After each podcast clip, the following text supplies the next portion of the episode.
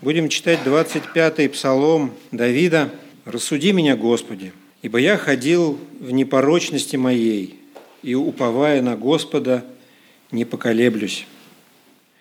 Искуси меня, Господи, и испытай меня, расплавь внутренности мои и сердце мое, ибо милость Твоя пред моими очами, и я ходил в истине Твоей. Не сидел я с людьми лживыми, и с коварными не пойду. Возненавидел я сборище злонамеренных, и с нечестивыми не сяду. Буду омывать в невинности руки мои и обходить жертвенник Твой, Господи, чтобы возвещать глазом хвалы и поведать все чудеса Твои, Господи.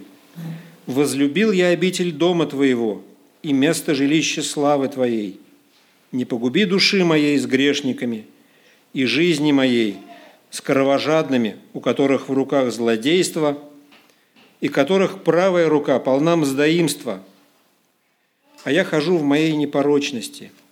Избавь меня и помилуй меня. Моя нога стоит на прямом пути. В собраниях благословлю Господа.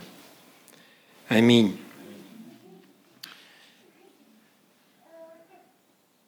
Мы встречаемся тут не просто так. На прошлой неделе у меня был разговор э, с одним из пациентов, он спросил меня, э, где он может сделать чекап. Чекап – это такое полное медицинское обследование, периодическое, которое э, призвано ну, с целью профилактики обозначить самочувствие, подтвердить здоровье. И вот э, это совпало с, с моим прочтением псалма. И я понимаю, что Давид просит у Господа такого, такого чекапа, такого, такого э, проверки своего самочувствия. И посмотрите, что здесь, во-первых, звучит его уверенность в том, что он поступает правильно, его уверенность в том, что он здоров – и ходит в непорочности, с одной стороны. А с другой стороны, он понимает, что этого недостаточно. Недостаточно. Нужно что-то еще, больше своего самочувствия. Да, это важно самочувствие, да, это важно чистая совесть и э, такое, э, как сказать, сердце чистое, необремененное. Но Господь знает э, гораздо больше и про нас. И Давид призывает его, «Расплавь внутренности мои и сердце мое, искуси меня, Господи, испытай меня». А я хожу в непорочности моей, 11 стих. И вторая часть. «Избавь меня и помилуй меня». И вот наши встречи тут, они на стыке нашего понимания себя, нашего понимания своей, своего состояния, своего здоровья духовного. И, с другой стороны, потребности, нужды, вопля, вопрошения, стенания о том, чтобы Господь вмешался в это неподъемное дело. Он искусил нас, Он испытал наше сердце, он защитил нас. Он расплавил наши внутренности, чтобы мы были безопасны и шли по его путям. Добрый вечер. Рад снова вас видеть. А, Оля называет мои проповеди проповедью в стиле пэтчворк потому что я беру разные кусочки какие-то из всей Библии как-то их соединяю между собой. Это ну, не всегда так. Бывали моменты, когда я это отдельные там, отрывки брал и прям по ним тоже есть много интересного, о чем поговорить потом когда-то. Но в этот раз тоже у нас это такое лоскутное одеяльце получится. Поэтому надо будет намного смотреть на стену и читать. А, и тема этой проповеди, она была какая-то очень неочевидная все время. Да? То есть сначала вроде хотелось про одно, потом с Олей поговорили, решили о другом, и сейчас вообще совершенно про третье получилось. А, и то еще непонятно, про что это. Знаете, вот а, в жизни бывает такое, когда а, опускаешь руки и думаешь, ну, или наоборот, даже не опускаешь руки, ты продолжаешь держаться, но держишься уже из последних сил – вот ты еще вот это вот совсем все не опустилось, ты вот, и вот в этом ритме, когда из последних сил, ты можешь достаточно долго на самом деле просуществовать так, ну, порядком. Я видал людей, которые по несколько лет, и сам там бывало, бился. И вот в эти моменты у тебя так как-то начинает помаленечку меняться сознание, и у тебя вообще какие-то бред какой-то может на ум приходить. Вот там поскандалит кто-то с тобой, а ты начинаешь думать, не ценят меня они все. Вот умру, вот они пожалеют. Вот бы меня кто-нибудь в подворотне пришил, я сразу на небеса, и вот тогда-то они пожалеют. Да? Вот, ну, а, и такое бывает, ну, согласитесь, бывает такое в жизни, когда вот ты, и, или там что-то, какая-то возможность у тебя появилась на горизонте, у меня вот там что-то блеснуло вдалеке, и ты думаешь, так, на собеседование. Угу. Наверное, надо приехать на помытой машине. Нет, я же никогда не мою, они потом во мне разочаруются и так далее. И вот и начинается вот это вот какая-то что-то, что в голове начинает крутиться вообще совершенно непонятное. Ты начинаешь загоняться в куда-то, и все это происходит часто, потому что вот ты какой-то, это не обязательно у каждого свое, но вот такое бывает, что либо вот какие-то обиды тебя накатывают просто с волной, хочется просто, они все меня не любят, я такой прекрасный, вот. А, или там, или вот это вот ты постоянно крутишь в голове, или еще хуже, ты с кем-то начинаешь скандалить, потом уходишь, потом все это внутри внутри себя так переживаешь очень тяжело и думаешь, как они все неправы, а надо было сказать вот что и, и так далее. И все вот это тебя преследует там не, там, не месяц какой-то, да, ты из этого помаленечку складываются там годы жизни, и вот уже 45, да, я вот паспорт отдал на замену, и все это как бы никуда-то не отвалилось, как все думаешь, что сейчас от меня отвалится и останется такой, как это, победоносный христианин, да? Вот. Ничего не отваливается. Оно въедается и живет внутри тебя. И думаешь, ну, это все потому, что я Бога не видел. Все в этом дело. И есть две истории, с которых хочу начать. Первая – прекрасная история «Бытие 4.5». Она промелькнет у нас. «Бытие» 4, э, нет, 4 точно, по-моему, 7.5. Где у нас Ной? Седьмая же вроде глава. Почему написано четыре? Ну, неважно. Ну и сделал все, что Господь повелел ему. Очень короткий стих. И там длинная история. Вы же знаете, да, что ковчег не за один год построился.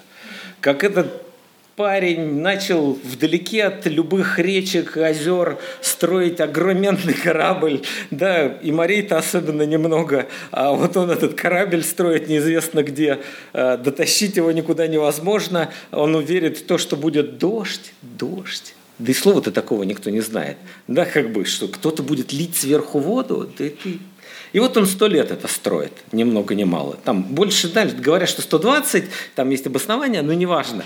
В любом случае построить такой корабль, вон сходите на это, северные верфи, это и сейчас много времени требует. А тогда сто лет это точно он строил.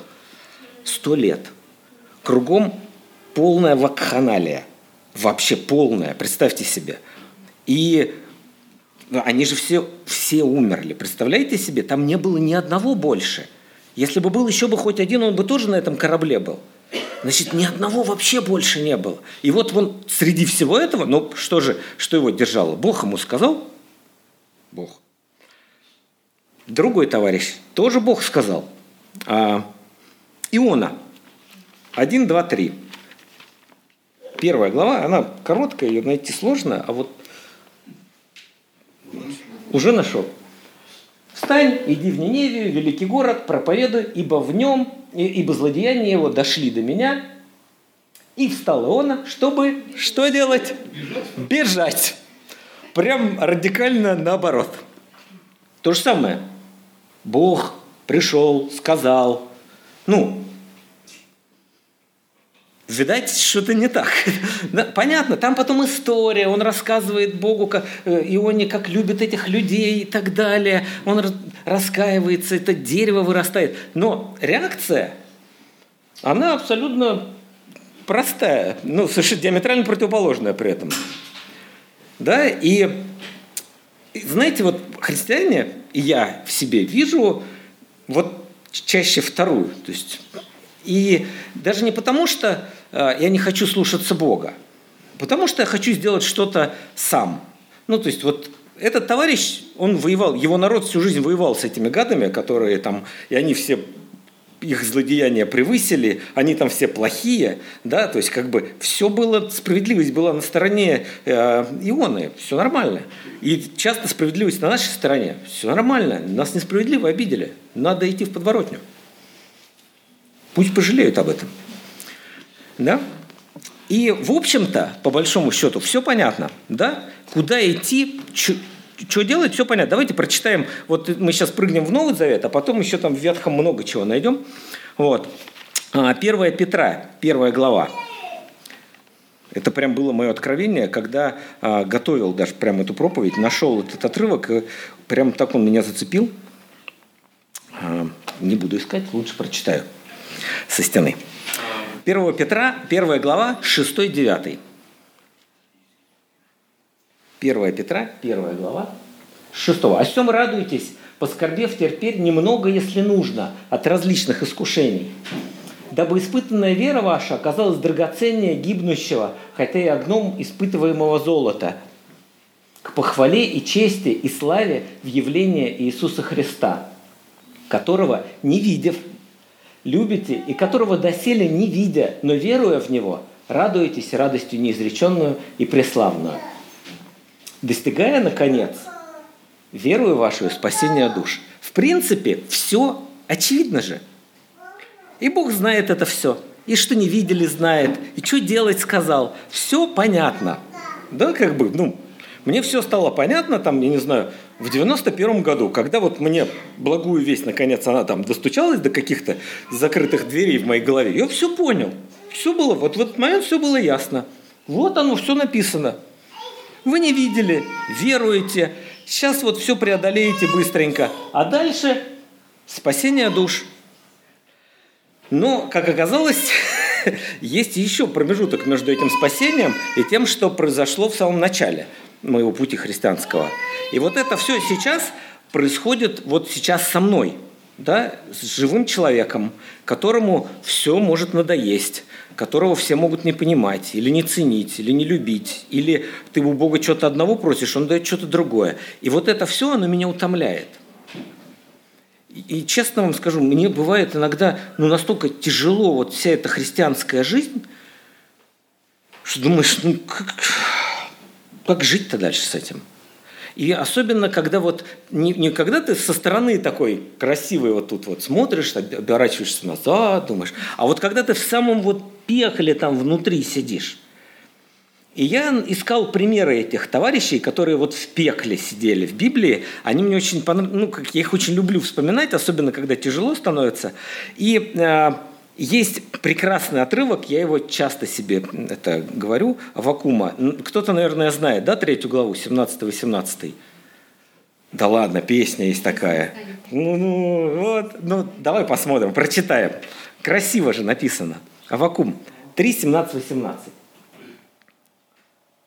Хотя бы не расцвела смоковница, и не было плода на виноградных лозах, и маслина изменила, и нива не дала пищи, хотя бы не стало овец в загоне и рогатого скота в стойлах. Но и тогда буду радоваться о Господе и веселиться о Боге спасения моего. Это места, которые ты начинаешь, как вот я помню, моя мама, она через три месяца после этого разговора умерла, но до этого было 10 лет, когда она болела раком. И она читала, она плакала. Я, я говорю, что мамуль там, она говорит, слушай, Йова читаю, как ему тяжело было. Я ее слушаю, думаю, ты о Йове думаешь? У тебя каждые две недели вот таким иголкой из легких воду откачивают. Она читала про Йова. Ей было жалко Йова. И ты начинаешь как-то или вот, и еще были ребята вообще обалденные совершенно, Даниил. Помните вот это, вот всю эту историю с печью? Она меня вдохновляет прям вот очень сильно. И не только меня я слышал. А Даниил, третья глава, та же самая третья глава, те же самые 17-18, а ссылка та же самая. Можно, представляете, вот учите, если Библию, о чем мы в прошлый раз говорили, то можно выучить 3, 17 и 18, а там дольше Авакум или Даниил. И оба отрывка абсолютно одинаковые. На ту же самую тему. Бог наш, которому мы служим, силен спасти нас от печи раскаленной огнем и от руки твоей царь избавит. А дальше самое интересное. Если же и не будет того, то да будет известно тебе, царь, что мы богам твоим служить не будем, и золотому истукану, которого ты поставил, не поклонимся. И вот это вот «если же и не, как это, если же и не будет того, это отрывок, который передали я не помню, во времена Великой Отечественной войны, вот очень красивая история, по то, как радиопередачу эти товарищи, которые... Там была э, группировка, которая готовила восстание на территории, там вот куда они переплыли, эти англичане.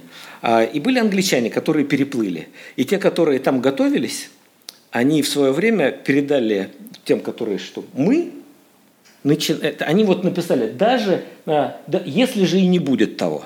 Ну, то есть, как бы нам не важно – придете вы нас спасать или нет, мы свое дело сделаем. И это вот для меня это как бы такой вот, не знаю, опора, когда я вот во всем вот в этом вот варюсь, да, и понимаю, что они были вот там же, в этом же самом окружении. Этот Ной, вокруг которого просто бесновалась вот эта вот жуть вообще мракобесия. Представляете, их всех утопили. Не было ни одного вообще. Что там творилось, я вообще даже представить себе не могу. И вот, вот этот Даниил, который находится просто вот в окружении всего этого, и храм разрушен, и все, и, и он там. И вот что им, я пытаюсь понять, что ими двигало, что им помогало в этот момент. Мне кажется, что некоторые вещи я заметил, да, ну вот кроме вот этой крепкой веры, которой у меня нету, но было еще что-то. А, и то, например, о чем писал Давид, да, а, это в 45-м а, псалме, он там между делом это говорит, и говорит это не кому-то конкретному, но он в 45-м псалме в 11 стихе говорит очень интересную штуку, такую, как, которая меня иногда заставляет что-то делать. Да? И там написано «Остановитесь». И вот это то, что мне помогает, а, когда я вот во всем вот в этом, вот, вот вокруг вот это все происходит, когда там умирают близкие, когда а, там на работе все вообще может не клеиться очень сильно, и тебя, ты можешь сделать какой-то героический подвиг, его никто не оценит и будет ругать тебя за какую-то фигню, в которой сам ничего не понимает. Просто потому, что там настроение у них плохое. Или еще что-то, или политика какая-то включилась. И вот в этот момент ты либо включаешься в это все, и ты вот там вот внутри этого мира вертишься, либо останавливаешься. То есть я понимаю, что иногда это не работает. Да? Ну, например, вот это я когда с Олей поделился, она говорит, ну ты же э, не про квартплату. А у меня просто за три месяца не заплачено, я это чуть-чуть вот, про это забыл, про нее скопилось там. Вот. Но, но иногда реально надо остановиться. Иногда надо просто совсем остановиться. Вообще, как вот есть прекрасное еще одно место. Это не просто так я вырвал из контекста. Не думайте, что я вот так вот все это специально сначала придумываю, а потом подгоняю отрывки. Я как раз наоборот все делаю. Я сначала ищу отрывки, вспоминаю все, что учил, все, что читаю в Библии, вокруг тех стихов, которые читаю. И оно все складывается. И вот я помню, очень интересный отрывок был для меня. Вернемся назад из псалмов в Третье царство, 19 глава. Все, конечно, знают этот отрывок и, конечно, часто вспоминаем его, но вот Третье царство, 19 глава, 11-12 стихи. Я сегодня вообще просто про очень популярные стихи христианские, все их знают. А, Третье царство, 19-11. Сказал, выйди и стань на горе пред лицом Господним.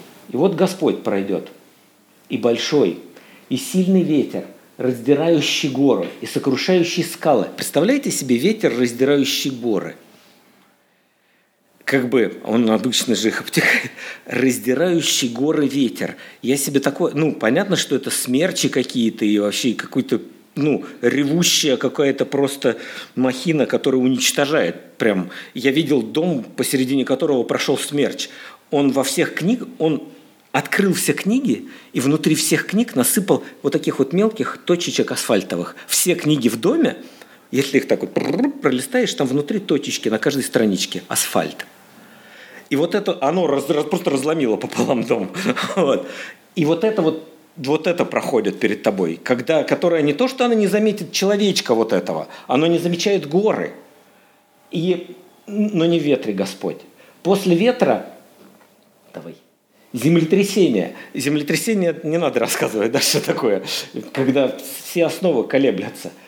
Но не в землетрясении Господь, тоже не туда. После землетрясения огонь как бы это вообще для меня непонятная стихия. Я знаю, что все сгорит, да, как бы, когда это... Но после землетрясения огонь. Но не в огне Господь. После огня веяние Тихого Петра. И вот, вот это вот «остановитесь» для меня очень близко к этому веянию Тихого Ветра – когда вот это все вокруг меня сдувается, разваливается, сгорает, и вот это вот все происходит вокруг меня в жизни, и бывает такое, что тихие времена, но как бы твоя сила, она же ведь не проявляется во время тихих, сытных э, деньков, да, когда ты в отпуске, лежишь на бережку и думаешь, как же прекрасен мир. Твоя же сила, она проявляется там вот, вот в самой середине вот этого всего же. И у каждого свое. Кто-то там с государством что-то не поделил, кто-то там, я не знаю, с начальником, а у кого-то болячка такая, что он с ней всю жизнь бой, бьется. У каждого свои великаны, да, с которыми он борется, и своя война, и там есть хорошие моменты, и тяжелые моменты. Вот в тяжелые моменты вот, вот это вот наступает со мной. И я останавливаться пытался, пытаюсь, буду пытаться. И слушать вот этот тихий какой-то непонятный совершенно для меня тихий голос, который ты не можешь его слушать, потому что и когда бежишь, не можешь его слушать, когда ты там рубишься там за премию или еще. Ты должен остановиться. Интересно, вот для меня было очень важно – как бы для того, чтобы это сделать, требуется определенное доверие. Но вы же понимаете, если ты едешь на, там, за машиной, отпускать руль – это чревато. Как бы ты не можешь остановиться рулить, ты же врежешься. Это безответственно. Ты не можешь прекратить платить квартплату. Это безответственно. Ну, то есть есть как какие-то грани, в которых ты должен найти вот это вот место, где ты должен остановиться. Нельзя все остановить просто в жизни, сказать, все, я поехал, да, свидос, все, разбирайтесь тут без меня. Я, я вот так поступил, когда жениться собирался. На две недели уехал в такую глухомань, что вообще меня никто найти не мог. И как бы две недели просто гулял по полю, по лесу, собирал цветочки и молился. Прекрасное было время, больше никогда в жизни у меня такого не было. Вот. Но как бы это было восхитительно. Но как бы ты не можешь этого сделать, когда ты не студент. Ты не можешь просто себе этого позволить, потому что это безответственно. И, и вот я смотрел на эту проблему, пытался найти, где там эти корни, как разделить, как понять вообще, где оно. Вот это в чем, что мне делать. И я прочитал, я дам отрывки, в общем, это абсолютно известные отрывки, да, их можно даже на стене не показывать. Про Адама, помните, с чего все началось? Бытие, 3 глава, 6 стих и 12 стих. Там все очень просто, оно такое простое. Она дала ему, он ел, да, как бы, и жена, которую ты мне дал, она мне дала, и я ел. А, и, в общем, что там обсуждать? Но обсуждать есть чего. Она ела первое, окей, про, про Еву ни, ни слова. Ну он-то, что, почему он ел-то? Почему он ел? Доверился. Нет. Нет. Да, дала, но, но почему он ел? Да, но, но до этого ты не ел. Почему? Потому что он не знал, что Потому что она не умерла. А Что сказал Бог? В день, который попробуете, смертью что? Что произошло с ней? Ну так чего не попробовать-то? Понимаете, да? Это, это, ну, как бы вот оно. И в жизни такого полно вокруг. Я решил отрывки не выбирать, где написано, что эти все благоденствуют и так далее. Да, то есть и, у меня тут тоже есть и, и, ну, и, и есть прекрасный, сейчас я найду этот отрывок, я его не записал, но я его найду. Есть прекрасное место а, в Сафонии. Да, Сафония, прекрасное место. 1.12. Найди его нам, пожалуйста. Вот это немногие читают. Маленьких пророков вообще как-то недолюбливают, и они прекрасны с моей точки зрения. Сафония, 1.12. И будет это время, я со светильником осмотрю Иерусалим и накажу тех, которые сидят на дрожжах своих и дальше, и говорят в сердце своем, не делает Господь ни добра, ни зла. Знаете, сколько таких вокруг меня – которые говорят, ты ему что-нибудь про Бога? Да, да, да, да. Бог, Он в сердце, Он, он вокруг, Бог во мне, Бог в тебе, есть высшая сила, она нас, наверное, даже создала, может быть, через эволюцию, и все вот такое, все такое вот растекашится мыслью по древу, вот он потом мне в ответ, и типа ты иди со своей верой. И Бог, Он такой, Он просто добро какое-то в нас поселил, оно там где-то живет, конечно, но Он-то тут не при делах, конечно же. Все, что вокруг нас происходит, это вот, это мы, это я и ты. И что, что там, сколько педалей ты крутил, сколько я крутил, сколько мне повезло, сколько тебе повезло, и начинается вот это вот, вот эти таракани бега начинаются, да, кто первый прибежал. А Бог, Он не делает ни добра, ни зла, Он вообще не при делах, Он не здесь. Нет, что ты, говорят мне эти люди. И, ну вот, и, и, и Адам о том же. Ну что, ну кусила, все нормально. Что, можно попробовать. Глядишь, начну различать добро и зло. Что плохого? Может быть, Бог так просто – ну не умрю, не умерла же. И как бы потом понятно, когда они развлечения добра и зла и так далее, а все побежали, там уже там, где ты был, это не я, это она и так далее. Все вот это вот уже, но точка вот эта, она была там. И и вот мне интересно в контрасте Иисус и Адам, они часто противопоставляются. Помните, да, первый плотской, первый духовный, все вот это, там вот это прям как название институтов. Вот, но, э, вот, но, но, тем не менее, но вот этот вот первый духовный человек, мне было очень интересно увидеть, как он что он делает, как вот противопоставляет себя Иисус тому, что потом, понятно, мы в посланиях видим, как Иисус и Адама противопоставляет, Павел, кажется, да, это писал. Вот. Но есть э, в Иоанна 10 глава 17-18. Опять 17-18. Так, Иоанн, 10 глава, 17-18. «Потому любит меня Отец, что я отдаю жизнь мою, чтобы опять принять ее.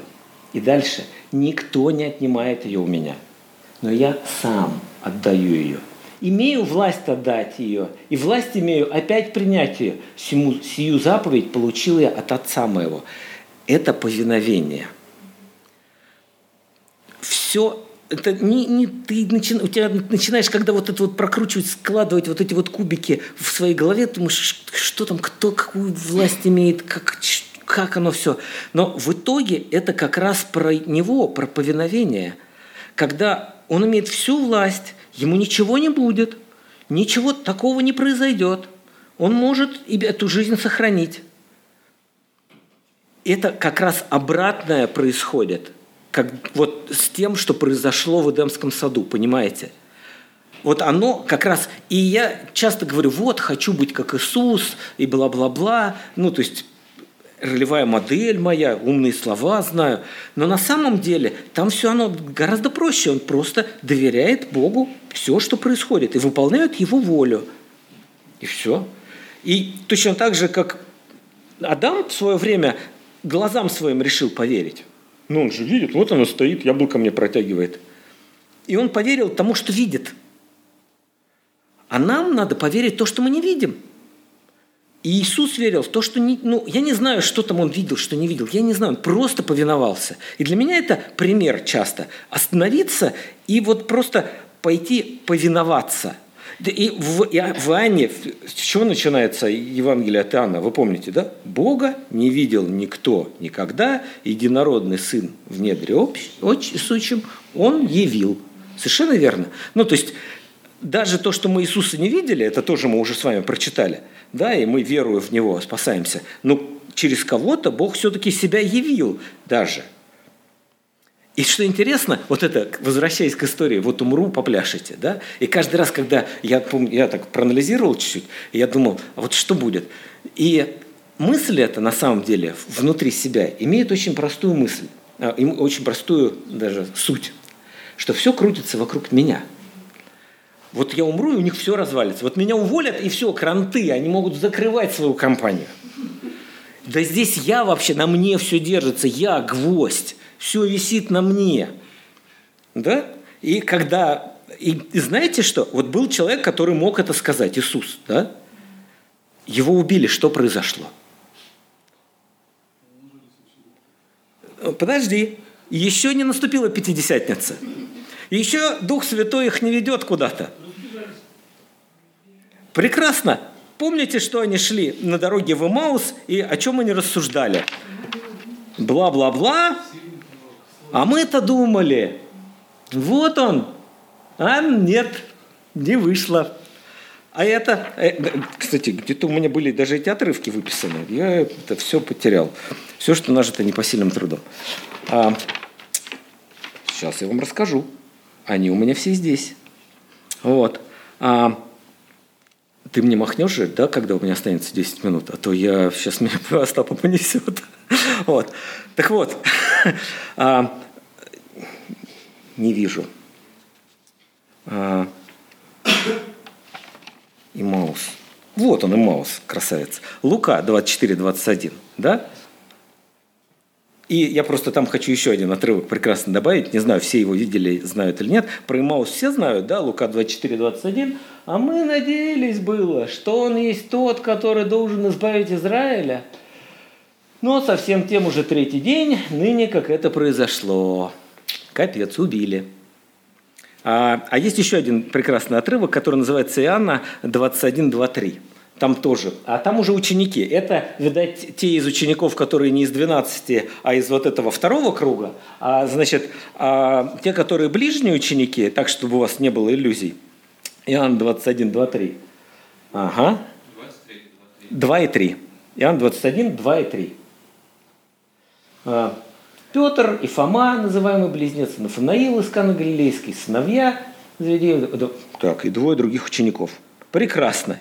Иоанн 21, 2 и 3 вообще не тот отрывок. Но суть, можешь пока посмотри там. Там есть прекрасное место, где рыбаки что делают? Да, да, Петр говорит, а вот, три, прекрасно, да, это все-таки про тот отрывок.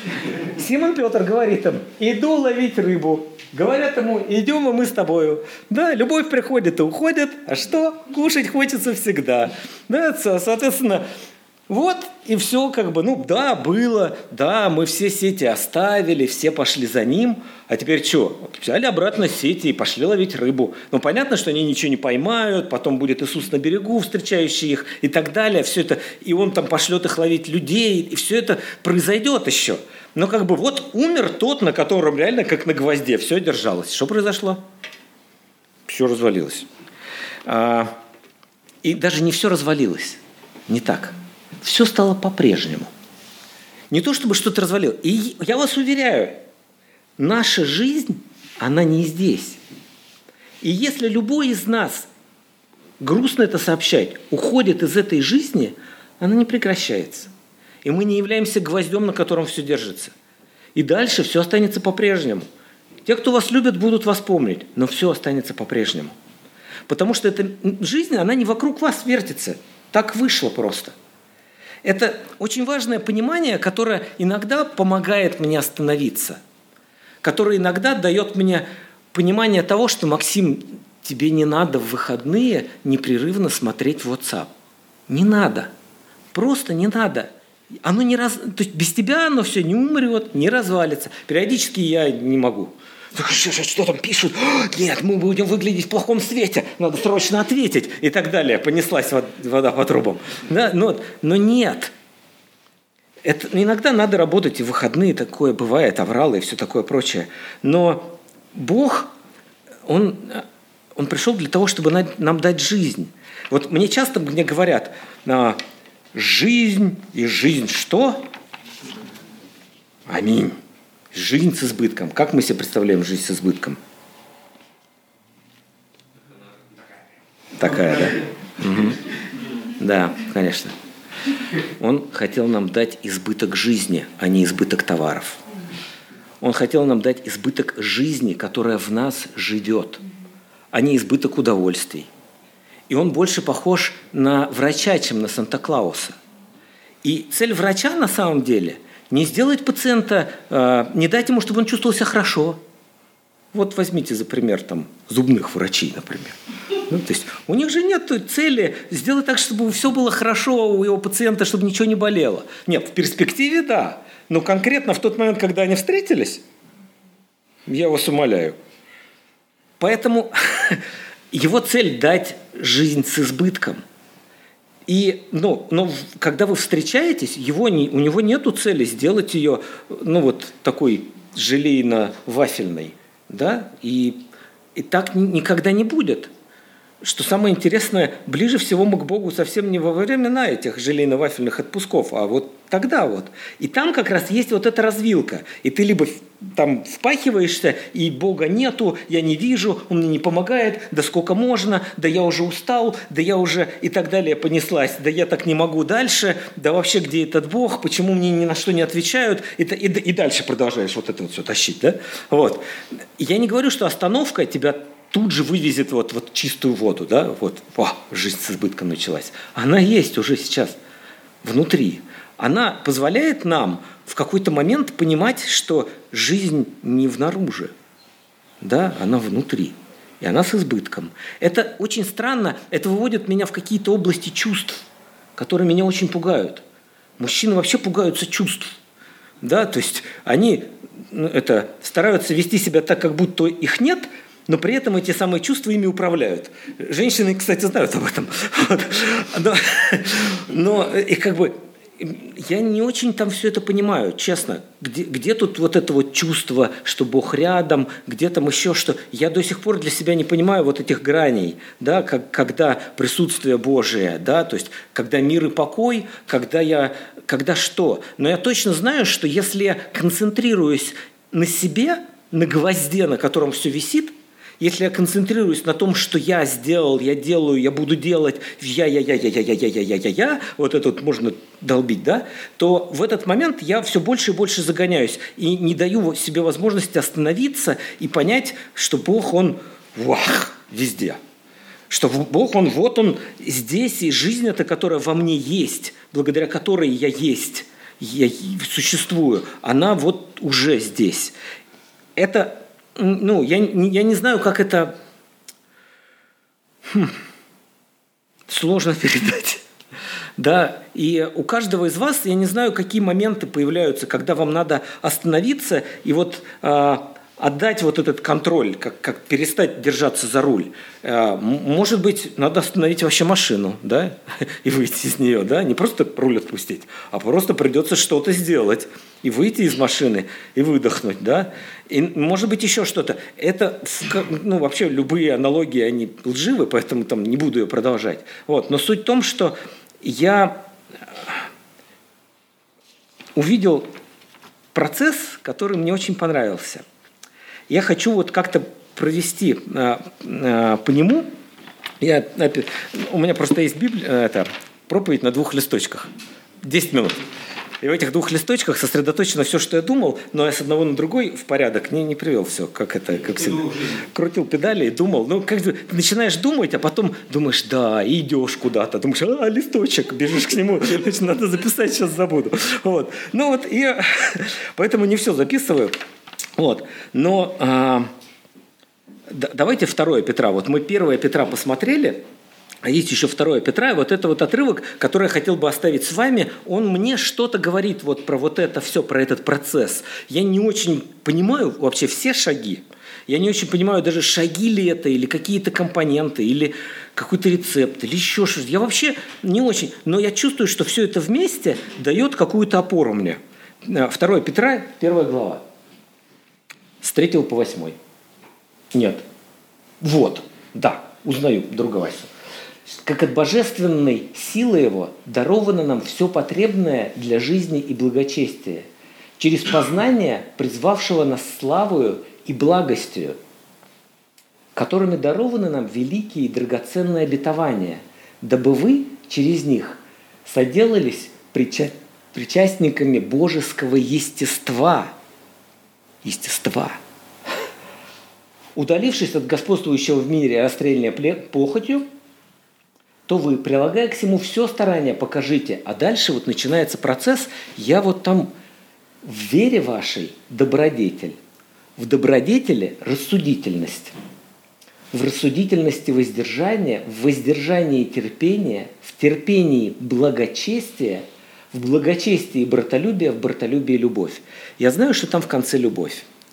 И вот этот вот процесс, там есть все, там есть терпение, когда ты должен чего-то ждать. Иногда остановиться и ждать, иногда продолжать. Не всегда остановиться значит все бросить. Иногда остановиться – это значит продолжить что-то делать и перестать избегать этого. Да, как, например, с квартплатой. да, и иногда остановиться – это не значит перестать что-то делать, я повторюсь. Иногда это важнее начать что-то делать, и это остановит тебя. Короткий экскурс в Максима Таланова. До 20 примерно лет я опаздывал на все встречи от получаса до полутора часов. Любые. Я ну, то есть это был полный бардак в моей жизни, абсолютный, не, не, вообще не, неостановимый. Потом я устал и решил, что я стал верующим, и теперь все будет по рельсам. А как личность увлекающаяся, я по этим рельсам пустил все. И стал таким квадратно-перпендикулярным. И все, которые были не такие, как я, они были все... Мне запретили сказать говорить некоторые слова во время проповеди, поэтому не могу вам рассказать, что я думал про них тогда. Вот. И а, после этого я начал немножко осознавать себя, ну, видать, остановился в какой-то момент и начал смотреть на себя. Я себе очень не понравился. И не понравилось то, что было до того, вот этот хаос. Не понравилось это законничество, в котором жил.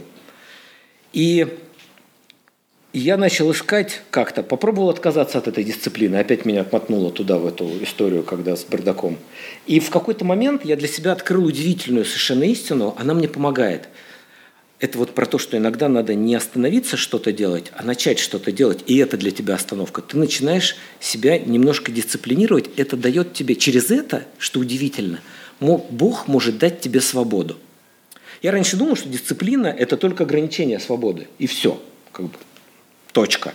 Ну да, когда-то я получу какие-то плюшки, но сейчас я должен вкалывать. Это дисциплина. Я никогда не рассматривал ее как что-то, что дает мне свободу. Как, например, твоя учеба хорошая дает тебе свободу выбора своего будущего. Как, например, тренировки какие-то ежедневные дают свободу выбора в команды, в которые ты хочешь играть. Или еще что-то. И я был удивлен, что на самом деле дисциплина – это не всегда ограничение. Это иногда в перспективе жизни, на которую смотрит Бог и на которую смотрит человек. Это свобода. Это удивительное открытие, честно вам признаюсь. И а, иногда для того, чтобы остановиться, это, это не значит, что ты просто все бросил и сидишь и размышляешь о Боге. Иногда остановиться – это прекратить что-то делать. Прекратить суетиться, например, и построить для себя какую-то дисциплину. Маленькую в жизни, маленькую, но дисциплину. Я вот какой-то месяц подряд, уже не помню какой, 12 раз вечером отжимаюсь. 12 Это смешно, мне, мне стыдно признаться вам в этом. Кряхчу, пахчу. 12 раз. Люди там по 300, 12. Это моя маленькая дисциплина. И Бог через это дает мне какую-то свободу. Может быть, от ожирения, может быть, от чего-то еще. Вот. Но тем не менее, а, вы должны понимать, что у вас в жизни эта остановка эта, она не, не значит, что вы просто что-то бросили. Посмотрите на этот процесс, он очень сложный, он очень непонятный для меня. там и братолюбие, и терпение. Понятно, что он ведет к любви, все ведет к любви. Я про любовь следующую проповедь расскажу, я вам обещаю. Вот. Но все ведет к любви.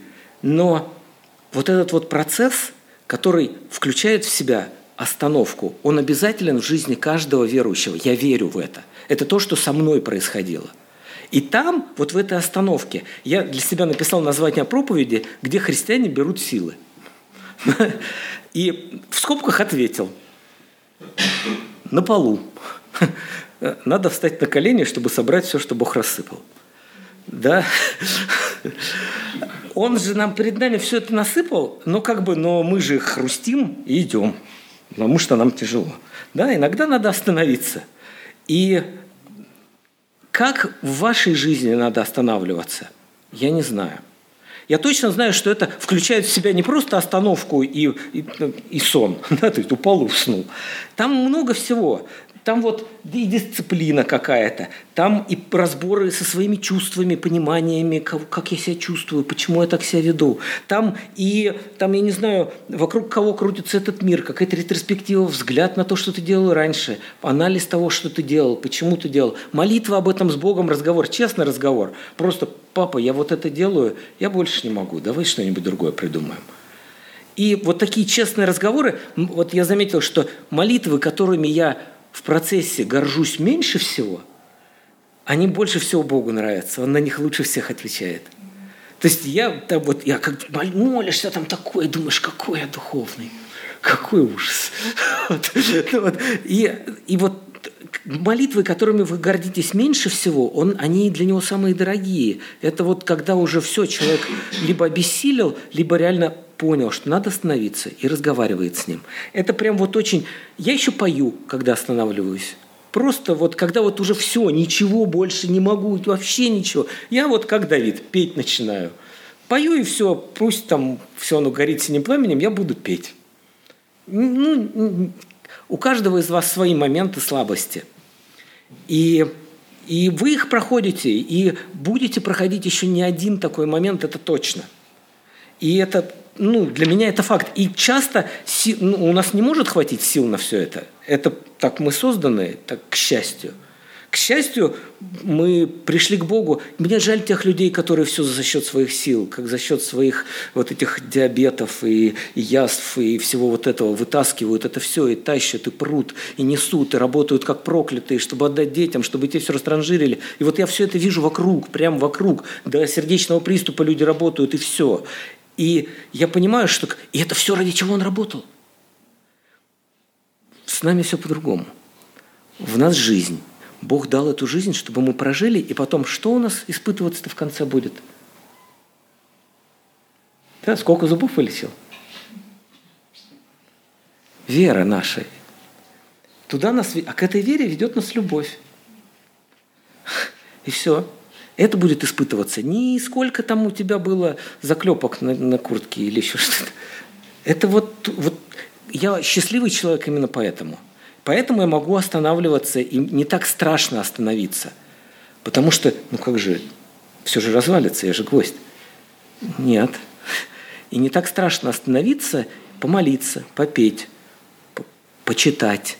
Может быть, какая-то ваша лоскутная одеялка сложится, да, в какое-то удивительное нечто в вашей жизни. Вот. Давайте помолимся. Спасибо большое вам. Спасибо, Господи, что мы можем верить, что Ты ведешь нас. Что можем отпускать руки и просто иногда наслаждаться падением. И, и то, что для других страшная катастрофа, для нас может быть победой – что смерть может стать победой над смертью. И, Господи, удивительно, как много всего Ты для нас приготовил и сделал. Дай нам это увидеть, дай каждому в своей жизни почувствовать эти моменты, когда Ты подхватываешь дальше. Спасибо большое за то, что любишь. Огромное спасибо. Слава тебе, Боже. Аминь.